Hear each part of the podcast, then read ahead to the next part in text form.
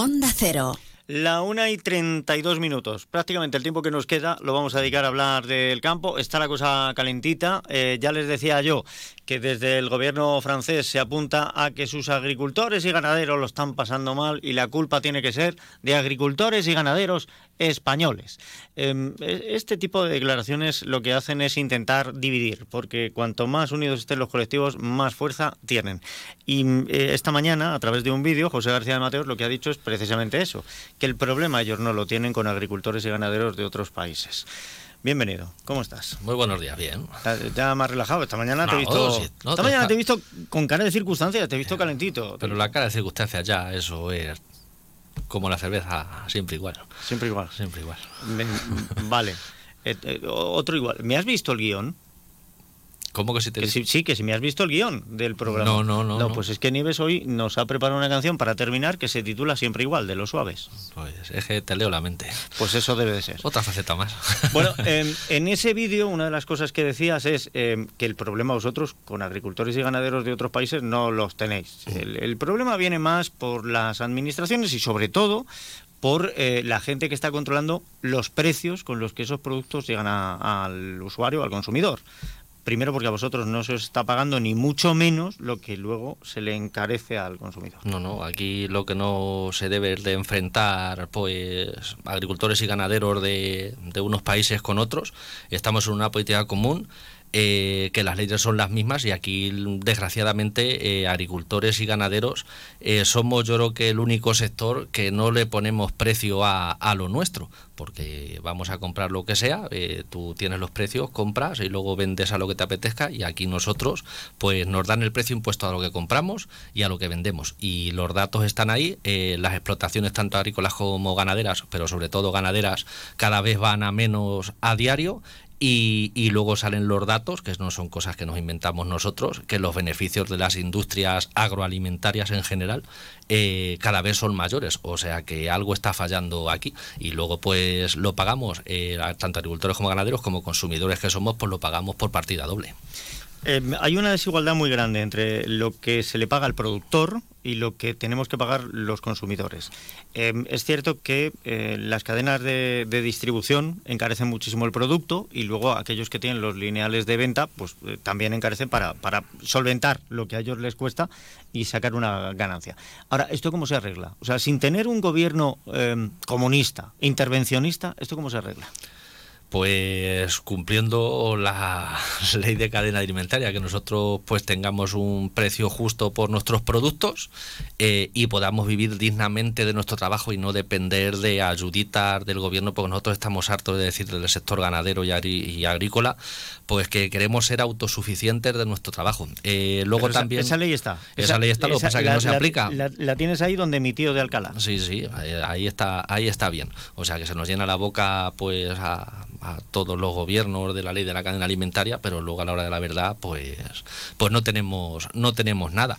Y es una verdad, una verdadera pena, pues de que, de que eso, pues que se nos, luego se nos tachan nosotros como culpables y la sociedad tenga la percepción de ganaderos y agricultores, pues que estamos hinchadas subvenciones y somos unos subvencionadores del gobierno.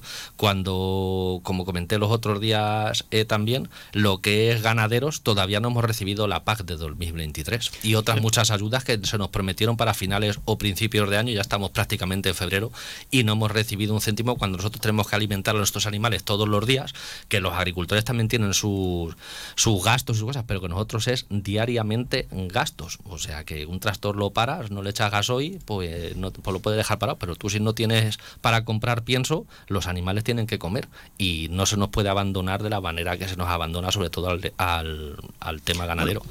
ese tema en concreto es un tema que es sangrante, no solo para ganaderos, no solo para agricultores, para todo autónomo. O sea, el, hecho de que tú, em, por tener la oportunidad o la posibilidad de desarrollar una labor profesional del tipo que sea, que mientras estés parado y no estás recibiendo ingresos, sí sigas haciendo frente a gastos, em, y el gobierno no haya hecho nada para solucionar esto, que es un problema que llevamos décadas con él, es sangrante. Es sangrante, pero em, yo por donde quiero ir, y volviendo al tema de agricultores y ganaderos, nos quedan poco más de tres minutos, pero quiero que me cuentes una cosa. ¿Es que están agricultores y ganaderos franceses o alemanes mucho peor que nosotros? Yo creo que estamos todos más o menos igual. Lo que pasa es que son mucho más agresivos en, en las manifestaciones. Eh, aquí parece que no pasa nada. Aquí, pues como digo yo, en, en los bares, en los WhatsApp y demás, pues hablamos mucho, pero luego a la hora de movilizarnos no tenemos tiempo para ir defender lo nuestro, que es una pena, que mucha cosa de, mucha culpa de lo que pasa eh, también la tenemos nosotros, porque somos demasiado pasotas y, y estamos aquí aguantando. Eh, lo que pasa también la segunda parte de esto, pues es un poco contradictorio lo que ya he decidido antes, pero muchos eh, están atados de parte del gobierno por ayudas y subvenciones. Eh, se cogen subvenciones eh, porque no hay liquidez y no somos autosuficientes y tú te comprometes a una especie de requisitos y hay mucho miedo a protestar porque le quiten esas ayudas. Pero que nosotros si protestamos porque nuestro producto valga, esas ayudas pues no nos hacen falta. Que según lo que me estás diciendo, a lo mejor con esas ayudas no estamos vendiendo a lo que debemos nuestro producto. No, no, la, la política de agraria común, eso se hizo en su día por compensar Pero- las No, pérdidas. pero me refiero a que más barato nos estamos vendiendo nosotros. O sea, si, si por una paga nos conforman, quizá más barato nos estamos Eso vendiendo es una nosotros. cosa que deberíamos de mirarnos bastante.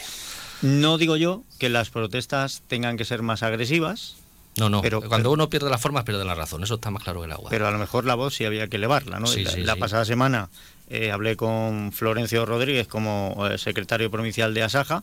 Ponía el plazo del 1 de febrero. Tengo que, yo tengo que reconocer que cuando me lo dijo me parecía que quedaba muy poco para el 1 de febrero. Se está pues lo haciendo, tenemos se está aquí. haciendo ya. larguísimo. Lo ¿eh? tenemos aquí. Pues se está haciendo muy largo. Y los acontecimientos que hemos tenido pues hoy con la declaración del señor Macron, pues yo no sé qué esperan. Bueno, Claro que llevamos tantos años el sector del campo esperando a que nos defiendan de verdad, que nos moriremos con las ganas. esperemos que no. Eh, el viernes te esperamos por aquí. Si Dios quiere no pasa nada, sí. Bueno, tampoco has tenido mucho tiempo, pero más del que te dan en el mini, o sea, no. eh, algo, luego estás de podcaster y estas cosas. Es lo Sí, que tiene. Servicios múltiples. José García de Mateos, muchísimas gracias por haber venido. Gracias a ti. Y nada, seguiremos dando el ruido que se pueda y que se deba dar. La verdad que hay que luchar y defender lo nuestro y si no lo defendemos nosotros, eh, como bien hemos hecho la Unión de Ganaderos y Ganaderas Independientes, si no lo defendemos nosotros mismos no, eh, no vamos a seguir esperando a que las organizaciones que hay, que ya llevan mucho tiempo, vengan a defendernos. Y mucho menos los políticos. Pues con eso nos vamos a quedar. Gracias, José.